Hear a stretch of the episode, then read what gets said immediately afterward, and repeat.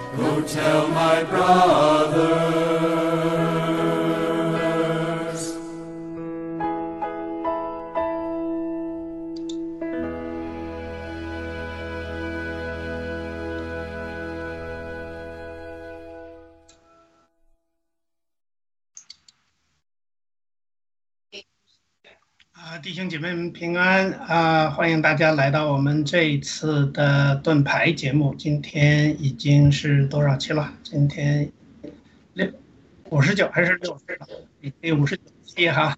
另外呢，今天又很高兴的看见这个啊，微川一夫弟兄呢又回到我们中间来。嗯，这段时间特别忙，但是感谢主，他又和我们一起。来可以进行一些查经学习的活动，啊，今天还有天赐良知大姐，还有啊雅鲁弟兄和我们的一钩记，一钩记呢还是继续为我们做推流，也参与我们的直播。那我们在正式开始之前呢，先请呃维传一夫带我们做一个开头的祷告，好吗？有请。好的，谢谢我们的约瑟，谢谢全球的战友一起收看我们的节目。我们现在低头祷告。亲爱的天父，我们谢谢你给我们以下的时间，让我们所有奉主名的弟兄姐妹可以聚集在这里。我们是何等的小幸，也是何等的软弱。再次主你使用我们，让我们可以有幸啊来参与这样的节目。更重要的是，在地上你使用我们，让我们可以跟随爆料革命。我们曾经都是很污秽，也曾经很小心，但是现在主你让我们刚强壮胆。我们敢于跟这样一个世界上最邪恶的这样一个对手来征战。我们知道主你在使用我们，我们也相信主你在使用更多的呃这样的所有的这样的爆料革命的战友。在此，我们向主你呼求，求你呃保守我们的文贵先生，也求你安慰我们的呃妻嫂，安慰孩子们，让他的家人能够更加的平安，让他们的心能够得到主你的安慰。也愿这样的一个事件，让我们更多的我们的战友，让更多的人能够拣选、被拣选、被主你所使用，也让更多的人加入到我们。我们感谢以下的时间，让我们能够聆听主你的话语，让主你的话语能够能够让更多的人能够认识你，能够加入进来。谢谢你，祷告奉靠耶稣的名求，阿门，阿门，阿门。好的，谢谢哈。那其实呢，很简单的一个事情，就是说我们所做的一切呢，就是在传讲神的话语，传讲这个福音。那么谁听到了，谁就有福。所以呢，今天呢，正好是第呃，我们是《使徒行传》的第呃第二章，所以整个这一章呢，其实内容非常多，也很丰富，差不多呢，涉及到了这个圣灵的降临。还有呢，神的这个在教会当中的正道传道，还有教会整个的建设，所以主耶稣在这个时候开始建造他的教会，所以会有很多很多啊相关的内容，我们会一起分享。那先请呃一钩机帮我们放一下第呃二章的视频好吗？有请。第二章。五旬节到了，门徒都聚集在一处。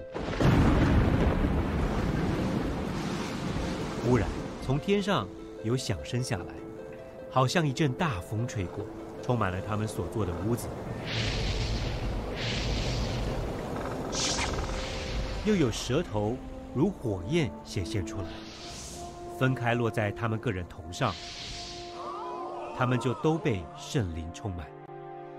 按着圣灵所赐的口才，说起别国的话来。那时，有虔诚的犹太人从天下各国来，住在耶路撒冷。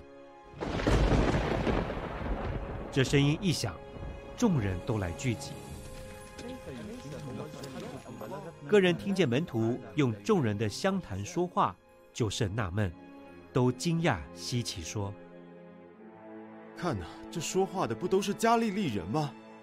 我们个人怎么听见他们说我们生来所用的相谈呢？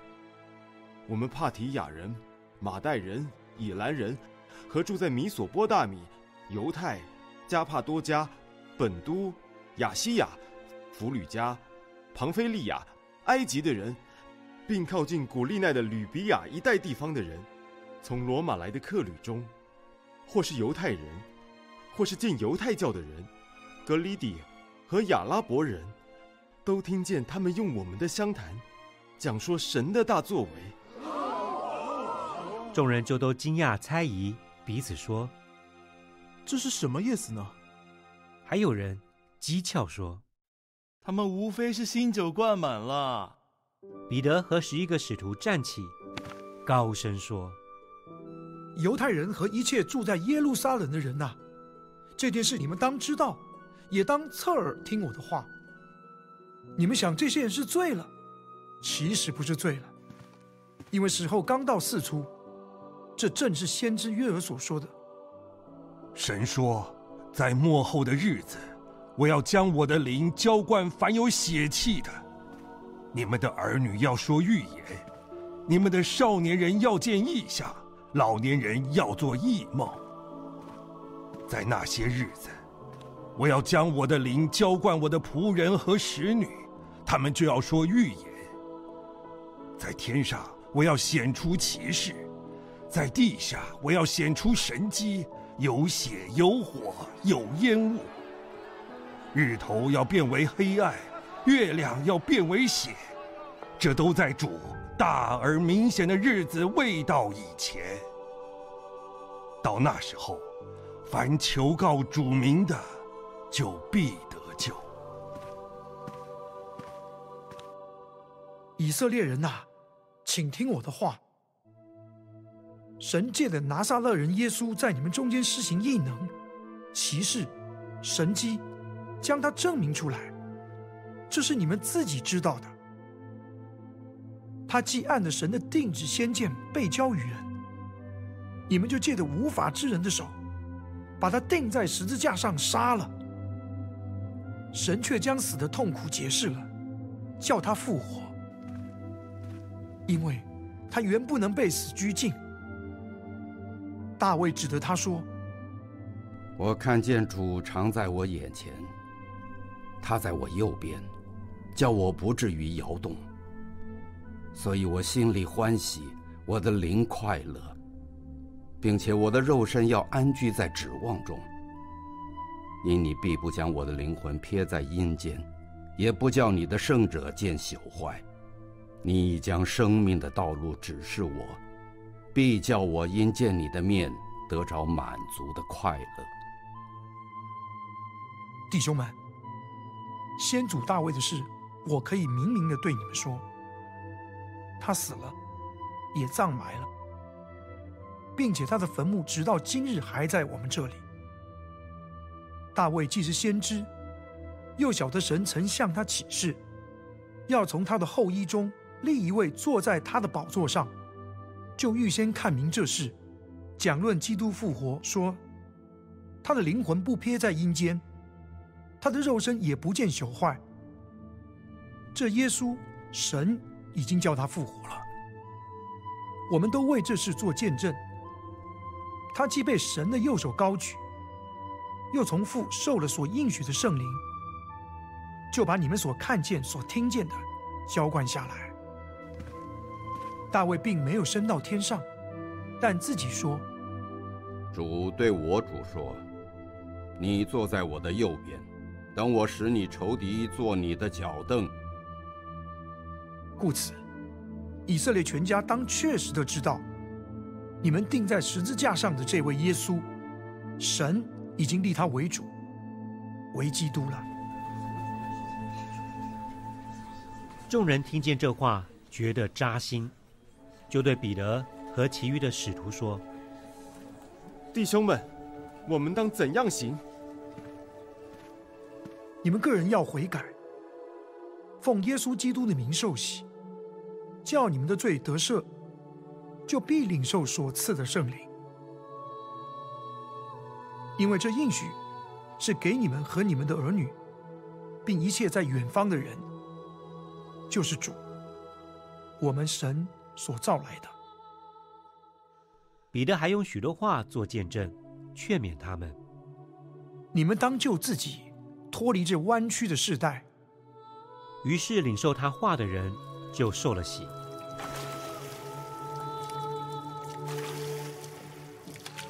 那一天，门徒约添了三千人，都恒心遵守使徒的教训，彼此交接，擘饼，祈祷。众人都惧怕。使徒又行了许多奇事神迹，信的人都在一处，凡物公用，并且卖了田产家业，照个人所需用的分给个人。他们天天同心合意，恒切的在店里，且在家中过饼，存着欢喜诚实的心用饭，赞美神，得众人的喜爱。主将得救的人天天加给他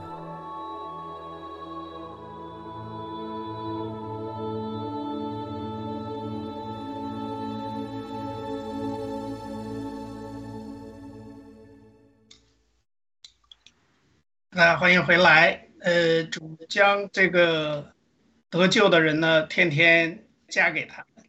也就是说，整个的这一章呢，真的是非常非常完美，非常的美好。感谢主，让这个福音得以广传。这里边有很多很多话题，哈，我们就请大家一一分享一下。那么开头第一张 PPT 呢，就是因为内容比较多哈，我们先说一下，就是看看时间，因为我们争取在一个小时内结束。那么如果要是第五章不能一次分享完的话，我们可以分成两次，或者三次也没关系哈。大家尽尽管好好的去把这一段领受出来。我个人的体会呢，就是说在读这一章的时候，我们看到了这个初代教会的时候这种啊非常非常。呃，蒙神喜悦，然后呢，在圣灵灌满了所有的人的时候，这些人都在听，而且来自于世界各地的人都来听，因为耶路撒冷啊，正好是一个聚集地。大概在这段里边，其实提到了差不多有至少来自十五六个，我没查数，好像大概有十，我看了大概有十五个。国家或者是城市的居民来到了这里，其中还包括罗马人，所以呢很有呃很有得着。也就是说，神在启示传福音的时候呢，就是要把这福音传向地极，也就是在从这个给这些使徒交灌圣灵开始。那呃，根据这个彼得说的呢，这一天为什么意义这么重大呢？我想先请各位分享一下。呃，大家对于这个第二章的一些得着和看法，好吗？那我们谁先来？先请啊，今天先请雅鲁吧，好吗？雅鲁弟兄。呃，好的，非常欢迎呃，这个微传一夫回来啊，我们呃人又加多了，感谢主。那个谢谢各位嘉宾。呃，这个第第二章，呃，关于这个圣灵的充满，圣灵圣灵的喜。和这个方言这段，我相信是呃基督的身体里面最有争议的一个点了，就是说关于呃什么是圣灵的喜，以及圣灵的喜是不是我们今天所需要的，是不是今天我们第二次的经历，还是我们每个人受洗的时候就得救受洗的时候就已经有了？第二个，要不要讲方言？呃。以及讲方言到底有什么作用？这个争议呃，真是太大了。那我在我这个呃博士的论文的项目，就是比较一个福音派教会的呃这个我原来得救的这个地方教会的，他们有一种实行叫申言。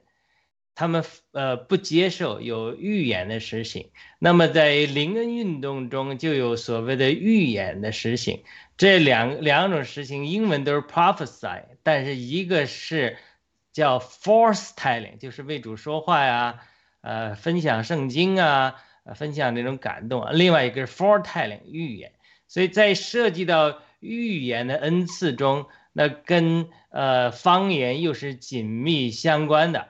呃，我先开一个头，就是呃，给大家呃提一个问题。刚才天赐良知大家讲一个问题，就是在这个过程中，就有人说方言圣经中最小的恩赐是最不重要的，因为保罗提到的时候各种恩赐的时候，最后讲到方言，所以很多人因此呢就来啊反对方言。但是我在这个呃论文里就论述了一个问题，就是说。为什么方言的恩赐，如果是世界上最小的恩赐的话，为什么方言的恩赐的实行与否，导致了基督教面临了最大的分裂。现在除了天主教和基督教，呃，这个有的分裂是因为马丁路德改教前后造成的，主要是针对呃玛利亚拜不拜玛利亚和一些天主教和更正教的实行不同造成的极大的分裂之外，那么在所谓的新教里，那最大的一个分裂就是针对恩赐方言造成的这个分裂，分裂为所谓的。偏灵恩的一派大概有七八亿人基督徒，和偏呃福音的一派大概也有六七亿基督徒，所以现在呃这林恩的在过去一百年内成长非常的快，在据说在中国的教会中百分之七十都是偏灵恩的，所以我就提出一个问题：那为什么呃这个所谓的最小的恩赐，呃？会造成基督教最大的分裂，因为我是一个福音派，呃，得救的，是不接受这些圣灵的，不接没不教导怎么接受圣灵的洗，也不讲方言的。那我进行了一个寻求的过程，后来有了一些经历，所以我的观点也改变了。所以如果有机会的话，呃，我一会儿也可以简单分享一下，就是说我认为什么认为他这个使徒行传。他这个圣灵的浇灌，以及后来的讲方言，并不是我们所有的福音派背景人想呃呃觉得的，就是说是无关重要的，它是非常重要的，以至于重要的一个地步。保罗他也说了，我讲方言比你们众人还多，它是有它的呃重要性的。当然，关于这里的圣灵的浇灌或圣灵的洗，以及。方言和其他恩赐的表现到底有哪些不同？我们一会儿也可以再讨论。我先提出个问题，我只说我的观念，过去几年发生了改变。好的，谢谢。好的，谢谢。那呃，维传一夫怎么讲？好的啊，谢谢我们的雅鲁的分享啊，非常好啊。待会儿我来回回答一下雅鲁的啊，也是我个人的一个分享。但是我先想。分享一下，就是说我读这段圣经的这种领悟。那么《使徒行传》可以是说我们整每一个，就是说属神的儿女也好，或者说呃信仰耶稣的门徒，我们每一个人都要读的一呃一卷书啊。特别是《使徒行传》，它可以让我们真正的知道早期的初代教会，就是说教会是怎么建立的。然后的话，教会的初始阶段的所有的这一些呃这些门徒，他们怎么走过来的啊？我们就回到就是第一第二章的第一节的五旬节，对吧？五旬节我们都知道是那个时候犹太人，也就是说犹太教的，就是说三大宗教之一，呃，三大节日之一。那么五旬节一到啊，也就是说五旬节也叫七夕节，也叫收割节，就是说那个时候的话，你到了这个节气的话，整个就是说整个亚细亚也好，所有地区的你只要是说遵守这个三节的这些人，你都要回到耶路撒冷来守节。对吧？所以说我上一次也有节目当中分享过，我们呢要守那个，也守过那个，就是说要去见上帝啊，每年要守三节，然后去那个参加那个退休会一样。那么他们的五旬节啊，也就是收割节，对吧？我相信待会我们的良知啊天良知姐姐会告诉我们五旬节的，就是说具体的那个由来，我就这里就跳过。那么就是说全世界那个时候的，就是说犹太人都就是汇聚到了一个，就是说耶路撒冷来守节。那么我们可以想象，那个人数是非常非常众多的啊，所以说这一段经文我们就可以看到，发生了什么？发生了，也就是说啊，第一章我们都知道啊，耶稣已经升天了。那么的话，很多的门徒已经是四散了，甚至很多人就是在看这一些所谓的耶稣的门徒的笑话啊，所以说他们不知道这些人啊也要来过节。那么就是说，耶稣的门徒。也是来过节，那么全世界的犹太人也是到耶路撒冷来过节，那么就是说在当时就是说在这样一个圣殿就发生了这样的事情，可能也是说在圣殿的外面，就是说大家聚集在一起，我们就可以看到经文当中有讲到啊，圣灵浇灌下来，浇灌下来以后是怎样啊？他们就开始就是说很多的说方言呐，然后很多的时候就是说出这种呃让每一个看到这一些。呃信徒的人，就是说非常的惊讶，本来以为这些人已经是说可能就是说再也不敢发声了，或者是说你们的那个什么叫就是说耶稣已经升天了，或者是说他们认为已经死了，你们应该就是说躲的都不见影子了。结果好了，他们看到是什么？他们在说方言，所以他们就讥笑他们，在十三节这里讲到，他们无非是新酒灌满了，意思就是说他们无非是喝醉了啊。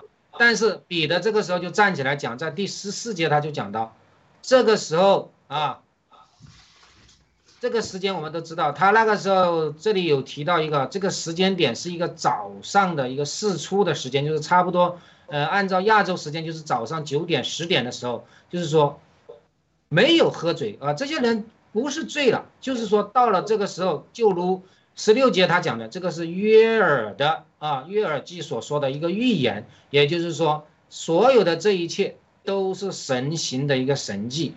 好，我先讲到这里，想表达的是什么？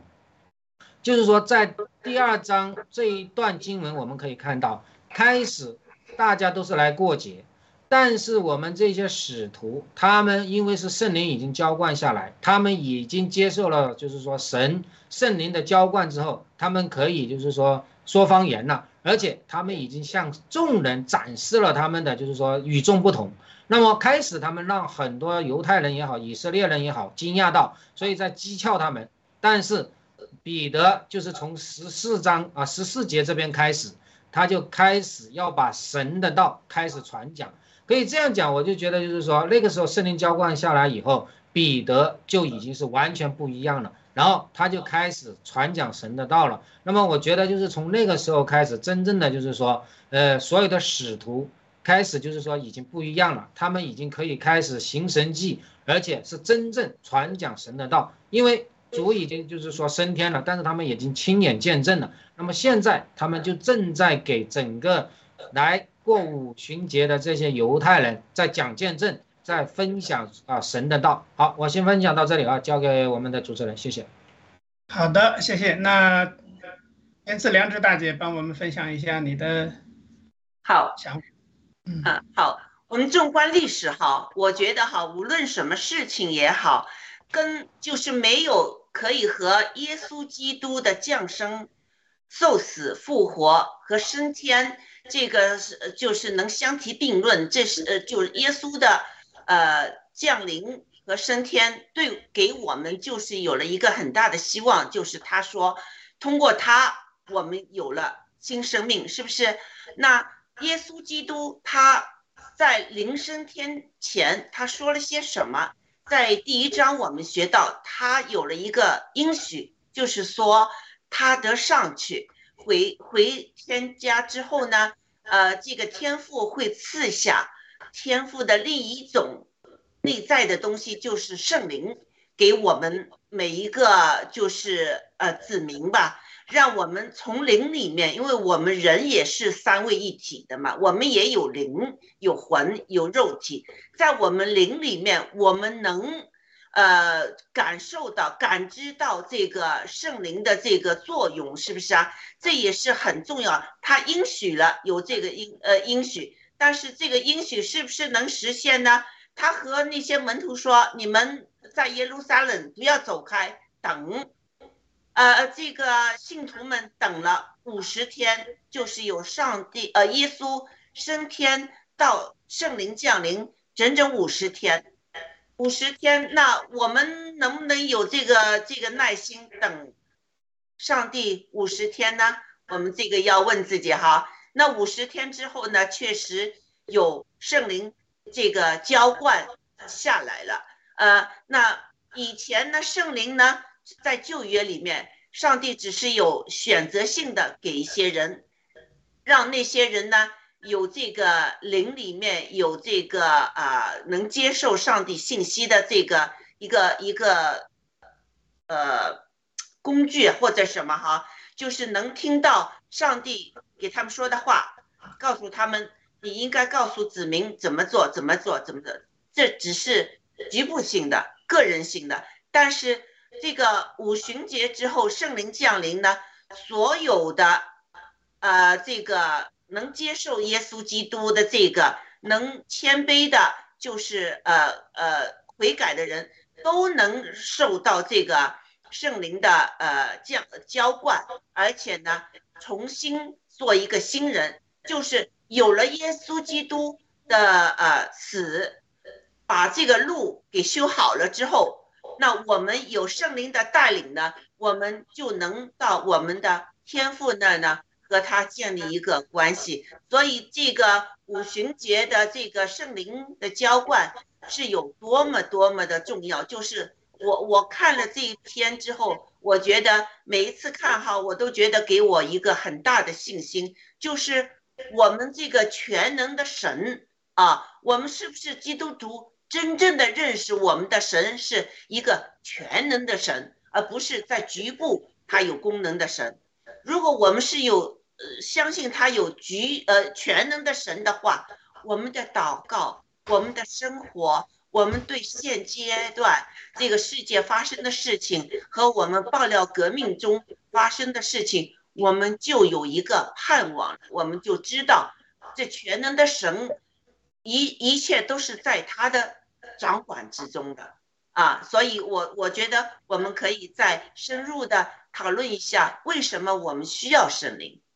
这也是一个很好的问题，是不是？很很多人说我过得很好啊，我为什么需要这个圣灵和我们同在呢？是不是啊？我我我的灵里的，我靠我自己聪明智慧，我就知道应该怎么做了，我不需不需要神，我们也不需要圣灵啊。那呃，我们也可以呃同。经过这个学习，我们可以看到这个圣灵与我们同在的这个呃意义在哪里。好，谢谢。是的，谢谢。其实呢，我真的很需要圣灵，所以我在这里看到的就是说，大概人类的历史啊，大概在公元这个时间呢背景应该是在公元三十年左右，也就主诞生以后大概三十年这个时间左右吧。其实到这个时候呢，实际上是有一个。啊，五五旬节的这个一个开端，所以这个时刻呢，因为刚才我们问到这个很重要性，其实我特别赞同天赐良知大姐所说的，因为这件事情啊，圣灵的降临可以跟这个上帝用泥土创造亚当可以相提并论的，因为圣灵降临了，那个泥土呢就成了有灵的活人。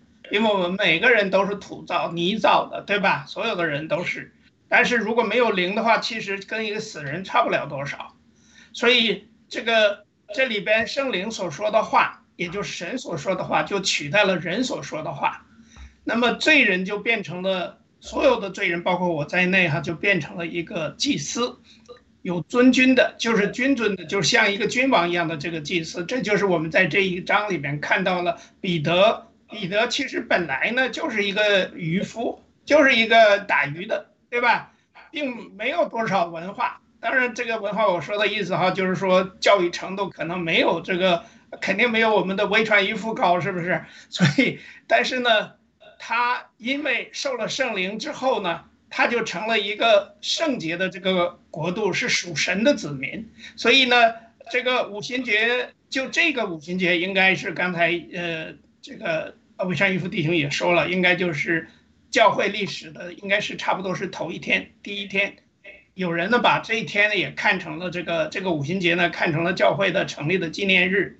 所以从这一天开始呢，神的国度开始扩张，一直到中国，直到末世，直到地极。所以人类历史呢，也可以是从这个五旬节开始的这个福音的历史。但是呢，我想说这里边呢。这个四节经文，前四节经文可以分成这个三个部分。第一个呢，就是基督的教会，对吧？因为这里边怎么说，门徒都聚集在一处，到了五旬节，那就是说等于教会开始大家聚起来，因为有门徒聚起来才有教会。认为门徒按照神的旨意聚集，这时候呢，圣灵降临的这个前提就有了，要不是圣灵降到哪儿啊，对不对？第二个呢，就是。神的在，神在这个之中，因为神一定是在这些个教徒、使徒或者是教会的这个里边。第三个呢，就是这个神呢就聚集教会之后呢，让圣灵充满我们，所以这个圣灵降临的情形就在那里出来了。那么第三个呢，最重要的就是人的诞生，也就是新人的诞生。我为什么说，我感觉跟这个当时就是神吹了一口气，吹到这个捏好的泥人儿，也就是呃亚当这个身上鼻孔里边，对吧？亚当就成了活人了。但是后来亚当犯罪，所以这一次呢，主再来之后。真的把圣灵给了这个新人类，这个人的诞生就有了。然后呢，再有就是当圣灵降临到门徒身上之后，使他们成为了有灵的活人。然后圣灵呢，先给门徒讲道的能力，还有向万国人传福音的能力，这个就是方言，以便从教会开始救赎人类。所以。这里边最主要的呢，我的理解就是说，刚才那个雅鲁弟兄讲了很多关于方言的问题。我觉着方言呢，无非就是让听到的人听懂就完了，对吧？而且我有一种感悟啊，我也不知道为什么，因为我做了很久的这个同声传译哈，这段是，所以我都觉得是不是圣灵就像一个同声传译的机器一样，你只要你张嘴，你随便说，你只要张嘴一说，圣灵就可以把你的话翻译成同时。翻译成了那个听众能听懂的话，我觉得这个就是方言的意思。要不然你讲就是鸡同鸭讲嘛，谁也听不懂。所以我对这个圣灵还有这个语音这一块，尤其是这个方言这块，我是这么理解的哈，也不知道对不对。那就再请这个雅鲁弟兄再分享一下。好的，我讲两个问题啊，一个是呃关于圣灵的问题。我我呃，因为天赐良知，大家说提问的方法让大家思考，我提出几个问题，看大家同意不同意这个观点啊？这，呃，这也是我听了，就说世界上的矛盾啊，就是对待圣灵的态度，就是接受了圣灵内住的人和没接受圣灵内住的人，就是你信主的和没信的，信主的都接受了圣灵，但是没信主的他是逼迫接受了圣灵内住的人，接受了信逼迫信主的人的。这是一种世界上的矛盾的点，那么在教会里的矛盾的点呢，就是说接受了圣灵的喜和没接受圣灵喜的人之间对待圣灵不同态度之间的矛盾。呃，有人说啊，这是一种说法，我呃我提出来，大家可以讨论，就是觉得有没有道理？就是说接受了圣灵的喜，更大程度上接受圣灵的引领的人。然后呢，和还没有接受圣灵的喜，呃之间的他这个矛盾，对待圣灵的态度，呃，特别是和引领，是很不一样的。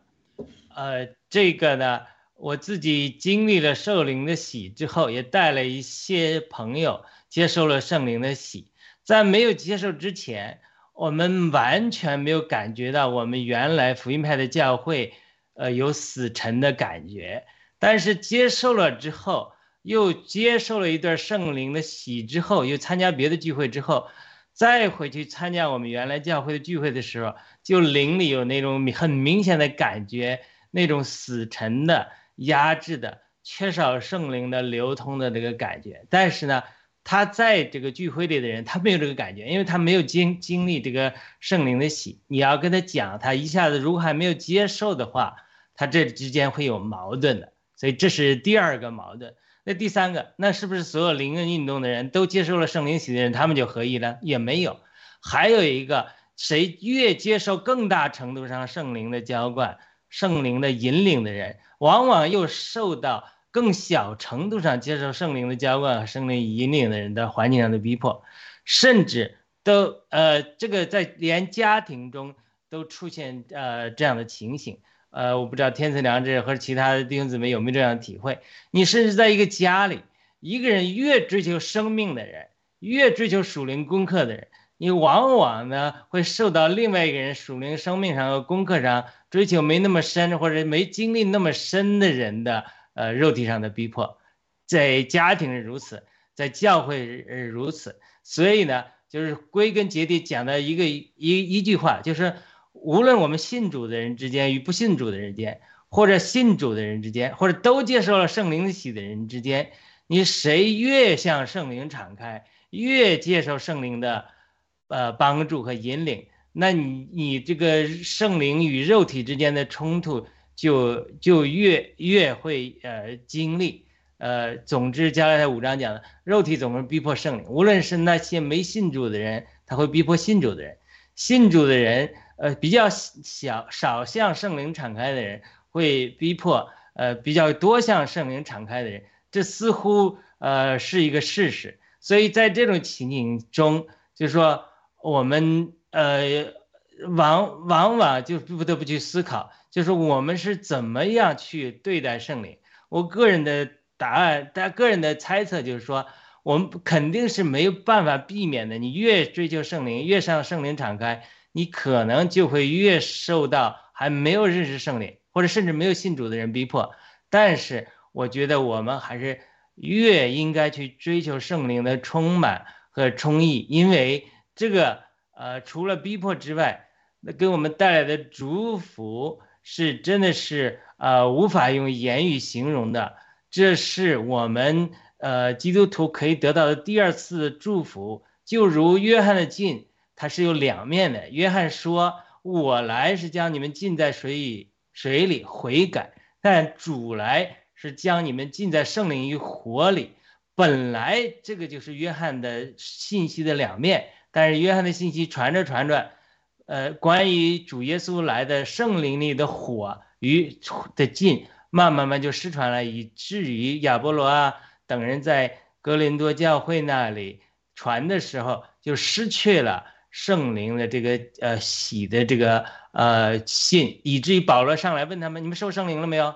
他们说啊，受圣灵了吗？我圣灵的什么圣灵都没听过。所以保罗才按手在他们身上，他们就立刻受了圣灵的喜，并且说预言讲方言，这是圣经明确记载的。所以。这是我对于圣灵的喜的看法。那对于方言的看法，我我觉得它不仅仅，当然有人说它像那个翻译机器一样翻译出来的。呃，关于方言有几方面的呃不同的角度。第一个是人类的语言，就进这一章里面让人能听懂。第二个是天使的语言，保罗在临前十四章的讲的说，你或者会是天使的方言，如果没有爱，就是明了罗想的把。第三个。是一种祷告的语言，是我们与天父之间祷告的语言。保罗说，呃，有人讲方言祷告是心思不明白的，他是对神讲说各样的奥秘。这是呃每个人都可以通过方言的祷告对神讲说各样的奥秘。这个是我们得到一个祷告的语言。当我们得到祷告的语言的时候，我们就可以与天父直接沟通。当我们与天父常常与方言沟通的时候，天父就会将很多的祝福通过属灵的形式，呃，是呃供应给我们。这个就好像宽带一样。这个我我打断你一下哈，因为我有个问题，就是你刚才说我们跟上帝或者是沟通是需要用方言他才懂，或者说上帝懂的方言我们能懂。那么我觉得这里边呢，应该主要是。神通过圣灵的降临，让人懂他要说什么，因为主权在神，在上帝，在基督，而不是在人。人说啊，我会了方言，我就能跟啊神沟通了，神就懂了我的祷告。我觉得这件事情，你你你怎么解释呢？对，保罗在林前是这样，他说我用心思或者悟性祷告，我也用方言祷告；我用心思歌唱，我也用方言歌唱。保罗还说，呃，我。讲方言比你们众人更多，就是他，因为保罗是外邦人嘛。保罗是犹太人呢，犹太人，但实际上他也是外邦人了。他早就已经开始，就当时他在扫罗的时候，好了，我们先不争论这个了。实际上，保罗在很多事情上他是懂很多方言的，对吧？而且好像就是，我觉得就是保罗特别强调方言这一点。但是，嗯，那没关系了。但是我就想。我 我就想知道是到底我们去跟上帝主动的去跟他说方言，上帝才懂我们的话，还是上帝什么都懂？而且呢，上帝不需要我们去跟他讲方言，因为上帝是要用圣灵告诉我们，你可以用懂上帝的话。这就是说，主权到底是在上帝还是在人身上？这是我的一个疑问，懂吗？对，就是说，呃，二章四节说他们都被圣灵充溢，并且按照那灵所赐的发表用别种不同的语言说起来，就那个发表很重要。就是当我们开口讲方言，操练一种祷告的语言的时候，圣灵会赐给我们发表，就是圣灵说不出的叹息替我们代求。这个，呃，不是说天父听不懂我们的语言，我们心思可以祷告，天父听得懂，而是，呃，有人举这个例子，就二战的时候，有一个美国的通讯兵里有个特种兵是呃印第安人，因为日本可以破译这个呃。呃，美英语英文的信息，美军也可以破译日军英文的呃日语日文的信息，所以美军的通信兵后来用了印第呃印第安人部落，他们用一种特殊的语言来通信，所以最后导致日军无法破，因为日军日本没有懂印第安人语言的，他们无法破译美军的语言，所以呢，在美军的战争中取得胜利，起到重要的作用。所以，这个方言的祷告是专门与神的儿女与天父沟通的一种工具，是为了防止撒旦邪灵听见的。撒旦邪灵听不到，这是一 就是说撒旦也听不懂这个方言，对他听不懂。这是圣灵的发表。哪个地方讲这件事情？因为我你刚刚说这个故事，我听过啊。我不是说听这个这个方言，而是我自己亲自，我的一个姑父在越战的时候参加越战，他说所有的语言都被这个破解了，因为所有人都只要你不管，因为那时候用电话的时候，后来干脆你知道用的一个什么方言，就是温州话，因为没人懂温州话，美国人也不懂，越南人也不懂，谁都不懂温州话，所以他们就用温州话直接明着喊话。就来传达命令，这是当时他们后来得救，就是说没有被弄死。就我这个姑父啊，没有在越南战场上，就是他他没等弄死他，活着回来了。他说他们就得益于后来，因为每一个他就把所有的温州人都分配到各个连队当中去。但是我就觉得这件事情，这种方言是不是跟算了，我们不争论这个事了。但是这个事情是一直以来呢，所有的争论的一些很多很多问题，因为你刚刚提到林恩派呀。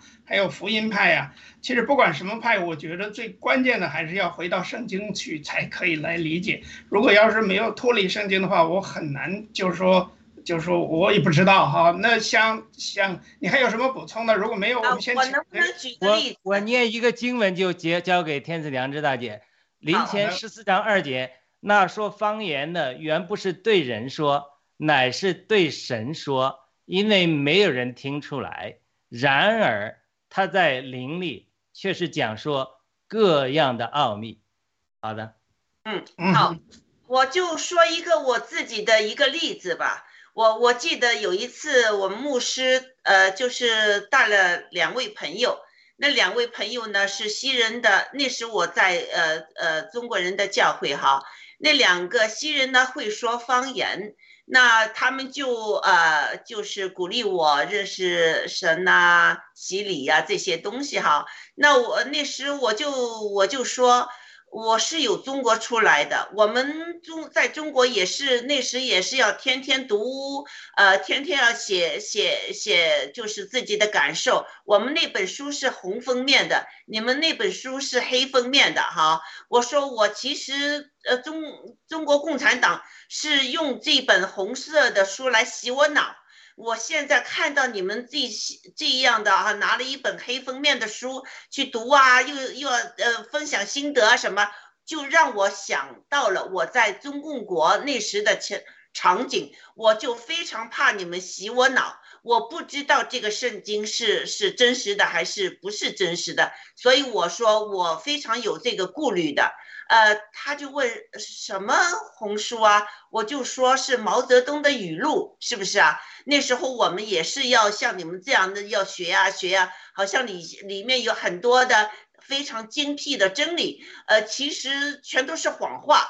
那时我就那是很早了哈，呃，我估计是有近三十年的时间了，呃呃，那他们。哦，他们说哦是这样，那他们是就是用方言来说话，我都不知道他们说些什么叽里咕噜的啊，我都不明白。那呃呃那位呃女士呢，有一位女，其中一位女士哈，回去之后呢，他就说我回到家之之后，他打电话告诉我，他说我回到家之后呢，我就坐在我的摇摇椅上呢，我就为你祷告，祷告祷告呢，就睡着了，因为他会用方方言嘛，他就用方言祷告，他就睡着了。之后他有一个梦，就梦见呢，呃，这个梦是分两段的，上一段呢就是不断的有那个。呃，世界的各种风景出现。下面那一段呢，就是一本书打开在那儿。他说：“我不知道我这个梦是什么意思。”他说：“你知不知道什么意思？”我说：“我明白了，因为我们的圣经是不可哦，我们的这个毛泽东的语录不可能在世界各地都畅通，都很多人都学习，这是。”就是毛泽东的语录，其实到后来也就不畅通了，是不是？只是在中国国内，而《圣经》这本书呢，是全世界历代都学习的一本书。所以我说这个呢，我就明白了。那现在我就想，有关这个呃嗯这个方言这个问题哈，就是《圣经》这一段呢。呃，就是说方言是为了让其他呃不是同族的人听明白他们在说什么，所以他们用了一个方言。那雅鲁说的那个方言和上帝沟通的方言，我也觉得是有道理的，因为我自己个人经历了，他们叽里咕噜说一些话我不明白，但是之后上帝给他们的一一个意向，他们能就是这个异梦告诉我，让我明白了。呃，这个圣经的重要性，圣经是一个全能的神，他的这个给出来的一些话语，所以呢，我觉得呢，这个雅鲁说的呢，我也赞同。那再就是说到我的生命，我不会说方言，我也没有这个恩赐，但是我通过这个有这个方言恩赐的人，使我明白了一些道理。所以这个呢，我觉得呢，也是一个上帝的安排，所以这里面是没有矛盾的。我我想问一下，哎，谢谢，我想问一下雅鲁迪，呃，不是那个谁呀，魏川一夫，你的看法？因为我觉得就是说，你说的方言到底是什么？因为当时是要么是以色列说的，呃，那个叫呃希伯来语，那么还有呢，当时因为挨着希腊嘛，也有说希腊语的，还有讲意大利语，就罗马话的，所以。如果说作为犹太人来讲，除了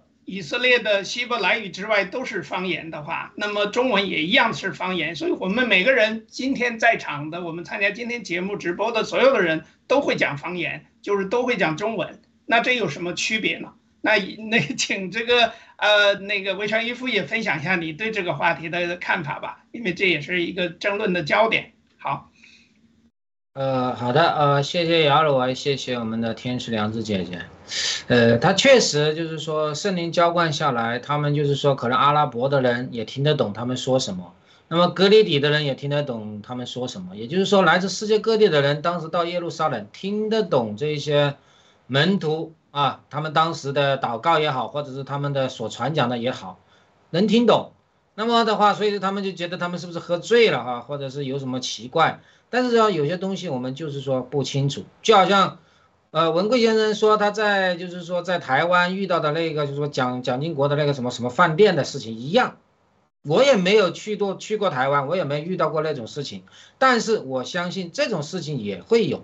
那么所以有些东西我们以后真的要去问问问问问神，就是说那时候他们几千年前经历方言经历的那一种所有的经历，我们没有经历过。我们不可能抹一把泥巴就把别人的眼睛治好，对吧？但是我们就不能是说那个时间没有看到，我们就说没有啊啊，这一点我们就不去再讲了。那么我就讲讲圣灵的感觉，我就说说我自己的感觉，我就觉得圣灵的喜，我们是一定是都经历过。所以说，我觉得经历了受圣灵的喜，我们才是真正的成为了一个神的儿女。为什么这样讲？因为结果觉得就是说，水洗完之后，我们真正的神要我们做什么？然后神的所有的这一些行为，我们能不能照样个做，真的没有把握。但是就是说，自从我们真正的确定了在心中的那个灵魂当中，或者说我们的心灵当中，已经真正的把我们的主耶稣当做我们的救主之后，我们真正能够会发现，原来杀我们身体的不是那么可怕，真正的能够杀我们身体、杀我们灵魂的主耶稣才是真正的，就是说那个有权柄的我们的救主啊。也就是说，就好像简单一个比方。就像你说，哎，我是爆料革命的战友，但是你都做不到为真不破，你都做不到，就是说那种诚实、善良、勇敢那一种，我就觉得这样你就相当于你作为一个使徒，你没有受到圣灵的洗，你就相当于你不能够作为一个爆料革命战友，你没有做到为真不破，你做不到那些我们的这种就是说正道主义的信仰是一样的啊。我这个比方可能就是说比较的简单，或者是说比较的，就是说。呃，比较的实际一点，但是我觉得真是这样的，也就是说，我们哎，我是好像我是信耶稣的，那么我是就是说，哎，信信信这个的，但是我的所有的言行，我所有的行为，我没有按照主耶稣的这样的要求，或者是他的言行这样去做，那么我就觉得这是有有有问题的。啊，也就是说你不够的，也就是说你真正的像我们约约翰，就是说他有讲过，如果你活在主里面，你是不会犯罪的。啊，他的意思不是说，他的意思其实就要表达一点是什么？就是说你要是真正的就是说遵主而行，你是把就是说你把神的话，你把神的行为，就是说烙在了你的心里面，烙在了你的灵魂里面，你一直活在主里面，你是不会犯罪的。那么我就这样像。我就认为这样就是说，相当于你一个受了圣灵洗的人，啊，你所有的言行，你所有的作为，都是照着主的作为、主的行为来做的。当然，有的时候我们可能会软弱，会被撒旦找到了一个方法攻进来，我们可能又会跌倒，甚至会犯罪。但是你真正受过圣灵的洗，你就会知道，当你跌倒，当你。遇到问题的时候，你会知道我要去找主耶稣，我要求神来帮助我。那这个时候，你靠着你的圣灵的喜之后，你又会找回主耶稣。那么你又会去，就是说靠着主耶稣得胜。那么撒旦的诡计又会被你摧败。所以我自己有经历过这个这样的几次的这样的经历，所以我深信就是说，所谓的就是说，我们有的人觉得的攻击说说圣灵啊是怎样。但是不要急，我相信你真正的受到圣灵的洗，你就会明白。当然，你如果是说还没有受到圣灵的洗，你有可能你受了，你并不知道。但是你就是说觉得，哎呀，我要一定要要见到神迹啊，好像约瑟说的要见到怎样你这个触电的那种感觉啊，是不是？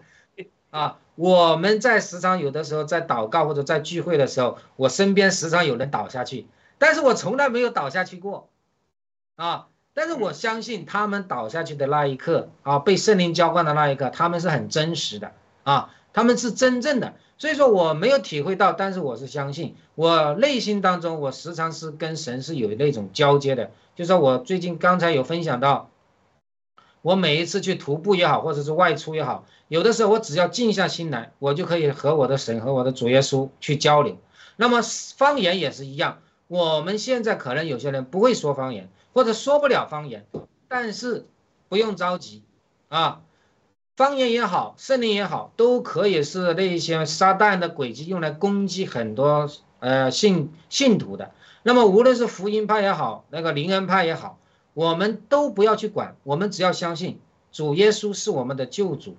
就好当就好像我们要相信爆料革命为真不破，然后我们的正道主义信仰一样啊，就是说我们在属世这一块，也就是说无论这个人的个性或者性格有什么问题，跟这个没有关系。就像先生讲的，你只要灭共就不错了。就像我们，你只要信耶稣是你的救主，我们就是主内的弟兄姐妹就好。那至于你，雅鲁你会说方言，或者是说天赐良知姐姐你会用方言祷告。那神给了你这样的恩赐，我们真的是很大的恩典，要祝福你。那么我现在还没有体会到这一种，也没有关系。我相信我跟神的这种交流方式，神也是喜悦的，因为神爱我们每一位。好，我分享到这里，谢谢，谢谢，谢谢。对啊，因为圣灵降临的时候呢，是有一阵大风。我们还回到圣经吧，所以呢。这个有风之外呢，有大风吹过，这个就是说说这个像大风呢，这个圣灵还降临，还有一个特点就是像火蛇，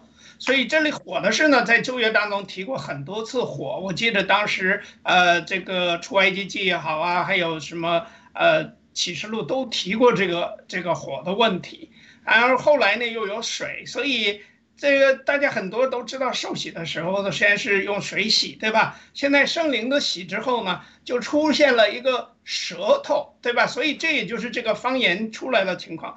这个舌头还分着叉，还有火舌，所以我就想问一下，这个分开的舌头是什么意思？还有这火到底是不是说圣灵在洗我们的时候，一定像火烧一样？就是说，我们要大风对着火焰，然后呢，让我们在浴火当中重生，重新再活过一把，像就是说，是不是像受圣灵刚才那个 那个这个嗯呃，魏传一夫说的哈，是圣灵感动了之后，就像被火点着了一样，突然抽筋儿啊，突然抽搐啊，是不是这样？所以这也是我的一个疑问。所以有两个问题啊，一个是分开的舌头到底是什么意思？因为耶和华的声音。在诗篇里边有一句哈，我记得是这样的，二十九篇第七节说这个预言呢是说耶和华的声音是火焰分叉，所以是不是这舌头像火舌一样来分着叉？分叉的目的肯定是传到每个人，这个灵要分布给每一个在场的人嘛，对不对？然后呢，如同火焰到底是什么意思呢？那能不能请谁帮我解释一下？好，我来说一下哈。大风的标志呢，就是耶稣以风比喻圣灵的。当时呢，也有声响，如同飓风嚎嚎跑，呃，充满了他们聚集的这个房子。那时他们是在房子里面的哈，呃，引起了许多人和犹太人的好奇，所以呢，他们就来探一下究竟这个当时的情况是这样的。火焰的标志呢，就是施洗约翰呢曾预言耶稣要用圣灵和火给属于他的子民的施洗的，不只是水是施洗，现在就是用这个圣灵和火给他们进行一个施洗啊，在西大山的旷野中呢，火焰覆盖了雄伟的大山，之前呢也曾火焰燃烧在一个荆棘。而没有将其他的东西烧毁，这么一个情况，这就标志着呢，吸引了摩西，就是要前来看看这个火是什么意思，他就前来到上帝的面前了，是不是啊？现在呢，这一百二十位门徒呢，看见了类似火焰分别落在每个门徒的头上，他们就有了一个惊奇。哪来的这个能量？他们头上会冒烟，是不是啊？呃呃，方言的标志呢，就是第三，呃，第三个外在的奇迹就是方言。每位门徒都高声用上帝的话来颂赞并荣耀他。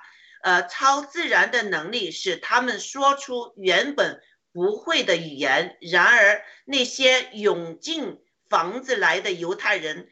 却清楚听懂了他们说的话。虽然门徒平时说的都是希伯来语或者亚兰语，这一天来自远方的，呃呃远处过节的人呢，都听懂了他们这个语言。这个是就是大风啊、火焰啊、方言呐，这个在当时发生的一些意义。在我个人啊，我我看，因为那个巴别塔，大家还记得吧？就是说巴别塔变乱了所有的人语言。在巴别塔建那个时候，建巴别塔的时候呢，是大家全都说一样的语言，没有方言的。然后巴别塔把大家都整出方言来之后呢，所以在这里边圣灵降来，是不是？我觉得是不是说重新的，就是说把巴别塔的这个事情去掉。因为不去掉的话，这个福音没法传到各地，所以这里边这个方言应该就是其他国家人的话，而这些话呢，无非是让这些人能听懂。所以我的感受呢，就是上帝用了这个方言或者用了别人的国家能听懂的话呢，其实就是想让这个所有的人都能听懂神的话语，听懂这个救恩，然后这个福音传给他们。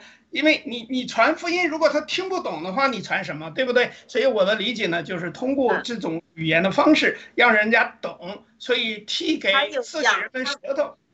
他们用这个语言来重赞上帝，这也是你重赞上帝的话，但是你别人得听得懂啊，你听不懂，你在你你像啊，就比如说，我记得小的时候我也听过一种听不懂的话哈，就在东北的农村。啊，他说那个噜噜噜噜噜，不知道在说什么，就有的时候就像跳大神，你们知道吗？可能有人不知道哈。那个跳大神的人就是噜噜噜噜，他咕咕噜噜一样，好像他在说什么，但是谁也听不懂他在说什么。我觉得那个呢，是不是就是说那个是就是好像是灵话，是不是？但是我在圣经里边，我到处找，刚才你说的那个呃，包括这个保罗说到那句什么方言的事啊，或者什么，我怀疑是不是翻译错了。所以这个事情都是我的想法哈，不一定对哈，我只是这样说。OK，那么还请谁来讲？让约瑟，呃，就是有一个邻里的一个恩赐，就是说方言的恩赐，好不好？我们说方言啊，就是，对呀，对对呀。但是这个东西到底是什么样的？因为我不知道啊，所以我也没。但是我的体会呢，就是上帝在这里边。给他们灵，让他们能够说大家的语言，让大家听懂上帝的救恩，这是最主要的。但是至于我同意约瑟说的，本我同意约瑟说的，本章是人类的语言。我只是说圣经其他地方讲的方言，还有天使的语言和祷告的语言，以及呃讲方言的一种恩赐或者是办公室一种 gift。OK，这里是本本章是人类的语言。这里只是一个开始，一个教会工作的开始，是不是？嗯，这这确实呃只是一个开始。我我相信上帝。我建议我们返回圣经，一定要从圣经上去看到底这是什么东西，对吧？所以我觉得这个话题我们可以还进一步来讨论，因为今天的时间呢确实不多了。我们在另外呢，就是说大家都提到了格林多书。我想关于这个问题呢，我想我也是再回过头来再好好去读一读《格林多前书》啊，尤其是第十四章十九节里边提到的那个悟性，了解这个本性啊这块到底是什么意思？还有呢，就是说，呃，我们接着来吧，因为另外现在我们说了这么多之后呢，我也想请问一下这个一勾记，看看你还有什么疑问没有？有什么问题？或者你作为一个一个这个在墓道的在。在了解就是圣经这个这个，呃，圣经真理的这这个方面呢，你有什么感觉或者有什么感受？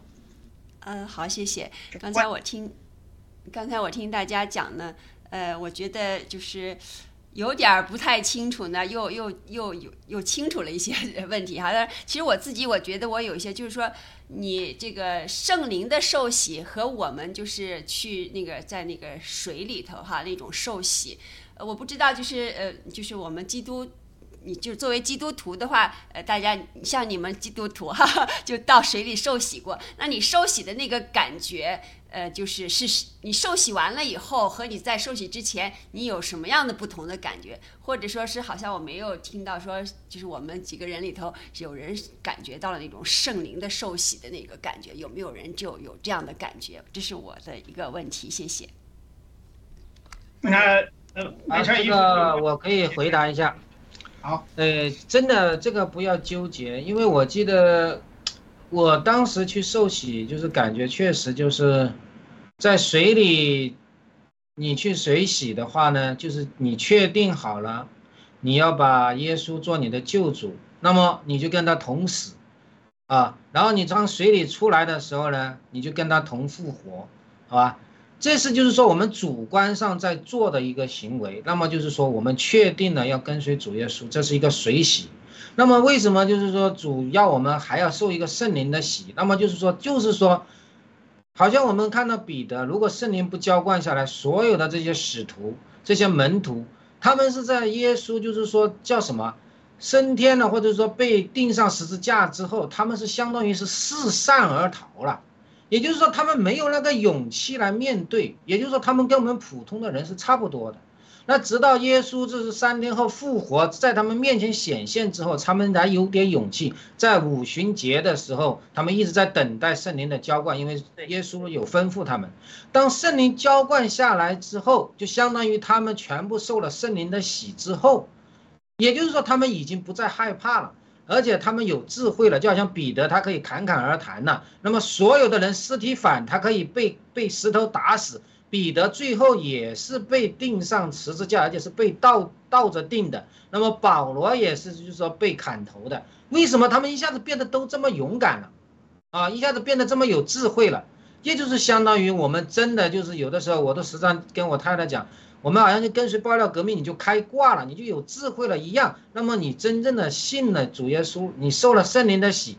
你的格局就不一样了，你的认知就真的是不一样。就好像我们就完全就会感觉，真的是跟那个时候的门徒是一样的。他们可以说方言，他们可以就是说讲讲很多大道理，对吧？以前的人看到他们就是个渔夫，就是一个普通的一个做工的，现在他们完全不一样了。那么我可以这样理解的，就是说，当圣灵真的是浇灌在你身上，你的就好像是说叫什么？你的那个智慧一下子就被充满了，而且你不知道哪里来的那个勇气，你也不知道哪里来的那个信念啊。当然，你觉得哎，有的人他可能是会扑倒，有的人他可能会捶打，或者是有的人会拍窗户。我们呃教会当中就有一个呃内地几好多年的几十岁的那一种就是老教授，当他就是说真正的被圣灵浇灌的时候，他在那里拍桌子，一个老头。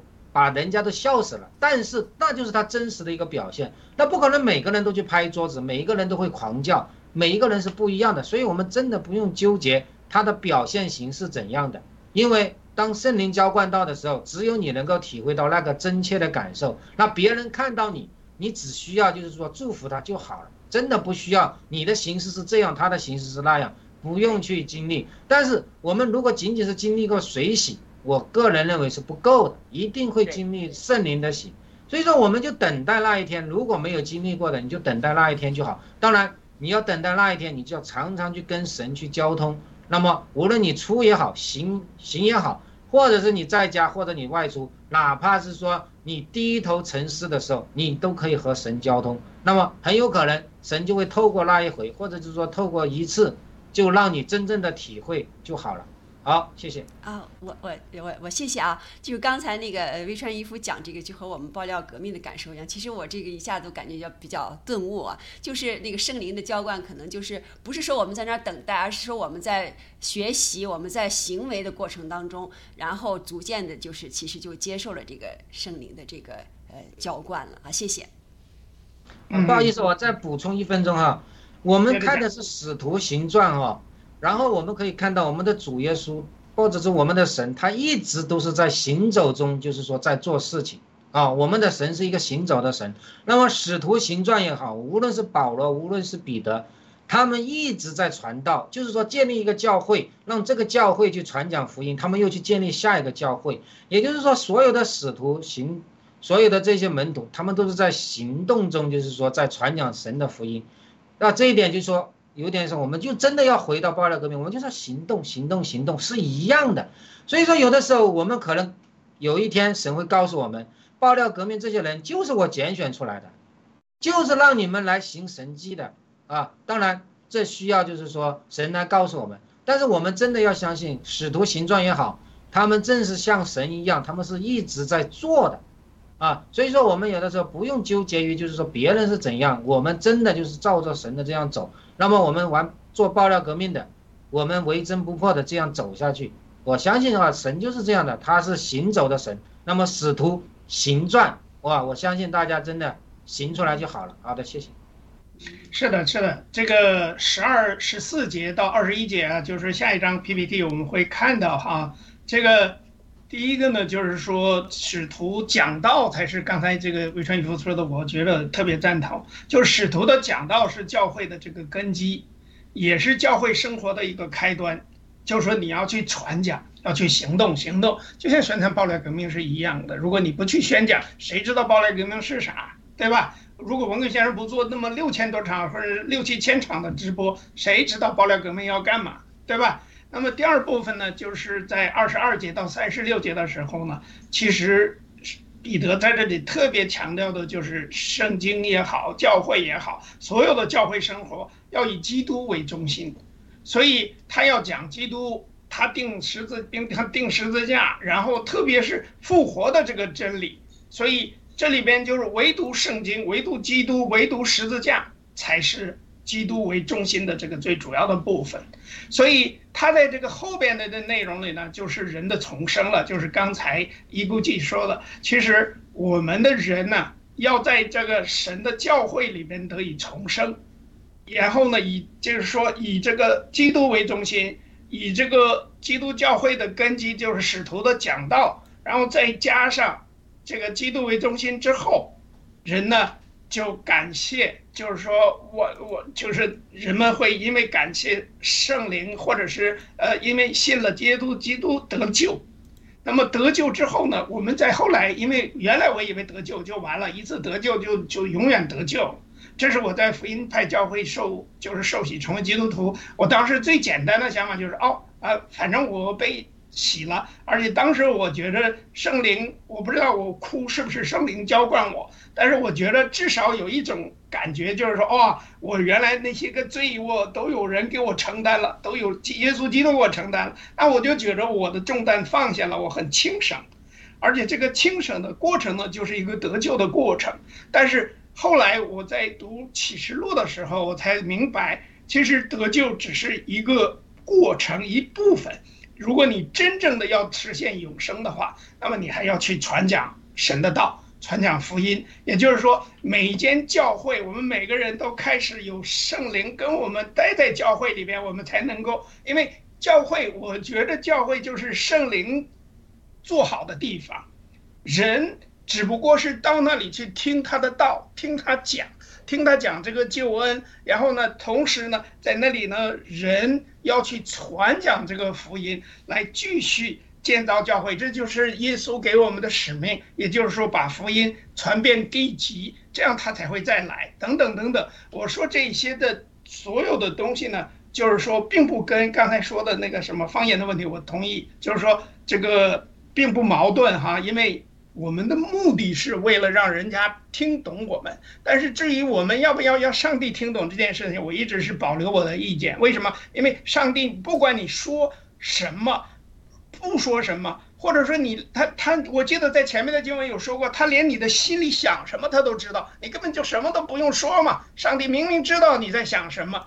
你的心里是什么样的？你的心思意念，甚至你有的恶念，你以为你没说，你没怎么样，上帝就不知道吗？那最后审判的时候，为什么会有生命册呢？这就是我觉得我们不必去计较或者是追究那些。但是呢，我想要强调的就是，上帝通过这个使徒，然后把这个福音通过我们所有的这些基督徒。去传讲他的福音，让人们都知道，或者至少都听到了这个道。听到了道之后，至于你信不信，那是你的事，对吧？我们不会，就像爆料革命是一模一样的，我们不会说拿过来哦，你要相信爆料革命，你要跟随爆料革命，不是这个概念。因为圣经也是一样的，或者说主的道也是一样。救恩，我告诉你有这样的救恩，你会永生，而不会永死。那至于你信不信，你听不听，是你的事情，对吧？OK，好了，这是我想呢分享的这个内容。但是因为时间关系啊，我们今天的节目就差不多了哈。还有大家看还有什么想补充的？我们下次可以继续讲第二章《使徒行传》。呃，还有谁有什么要分享的？我们就是今天。呃，讨论了一个非常好的问题，有关圣灵啊，有关方言这个哈，但是我们啊，这个第二章还没有就是仔细的把它呃呃研读，那我们会下一期我们会继续这样做哈。对，有什么留言吗？或者观众朋友有什么问题没有？嗯，没有，呃，我这看不到有留言。但是我觉得今天这个讨论是一个非常好的一个讨论，因为呢，我觉得哈，呃，这个我们要行动，这行动呢，传福音这个行动是一个行动，呃，在爆料革命中，我们这个呃要做直播啊，要爆呃爆料啊，这呃跟随呃这个郭先生呢，这也是一个行动。但是有些人的恩赐是祷告的恩赐，那他就应应该在祷告这上面呢更加加紧的，就是呃为我们郭先生祷告，为我们爆料革命这个运动祷告。呃，上帝就是也是在看有多少人能觉醒到一个程度，就是和他的关系是非常亲密的，这是非常重要。而且还有一点就是，我们每个人在呃中共国长大呢。都有红毒在我们身上，我们都是非常自我为中心的人。我们要从一个自我为中心的人，自我为中心就是呃就是决定了我们的魂是怎么一回事。那我们要脱离这个自我为中心，变成一个以上帝为中心。我们把这个中心让给上帝的话，我们这个魂的运作。就会不同了，所以这个也是一个行动，我们也要行动。特别是在爆料革命中，我们也看到哈，呃，就是经历这个呃郭先生这件事之后，我们占有团结更多了，把有一些属世上的自我的一些东西放下了，团结为前提，我们就是呃团结一致的在做这个工作。这看看来就是我们爆料革命是要必经的一些考验，在这些考验中，我们才能上一步，呃，一个阶阶梯，再上一个阶梯。所以呢，呃，这个我们眼睛要放大，而且要放到大到基对基督徒来说，我们要看到现在这个世界是处于。一个什么阶段？是不是啊？是不是呃呃这个呃上帝用现阶段的呃情况呃来教导我们些什么呢？我们要从这方面去领悟啊。我们可以看到现在呃呃以色列确实很有问题在那儿。上帝的子民现在指明的国家发生些什么事情？中东发生些什么事情？亚洲发生？些什么事情？而上帝在这里面的旨意是什么？我们怎么样跟随上帝？又在爆料革命中要做盐做光，啊，是的，知不知道现在是末世？我不是很清楚，但是我们在读周六的时间读启示录的时候呢，会看到很多很多现在的世界当中，就现实当中的一些末世的一些个迹象。当然，我们会继续查考哈。再次感谢大家。那最后，我想请雅鲁弟兄为我们做个结束的祷告。我们今天的这个直播就到这里，谢谢。好的，呃，天上的阿巴父啊，求你呃更多的祝福我们每一个呃战友，祝福我们读经的每个弟兄姊妹，特别是我们读使徒行传的时候，更多将你的圣灵呃开启我们的心眼，让我们能更多接受圣灵的充满，然后。呃，也能行在你的旨意中，真的能够行在使徒行传中，能够配上呃我们的行为，呃，把我们的行为配上我们的信心，呃，求你呃呃看顾每一个人在爆料革命的战友，呃，也为文贵先生祷告，继续与他同在。我们的祷告奉耶稣基督的圣名祈求，阿门。阿门。好，谢谢。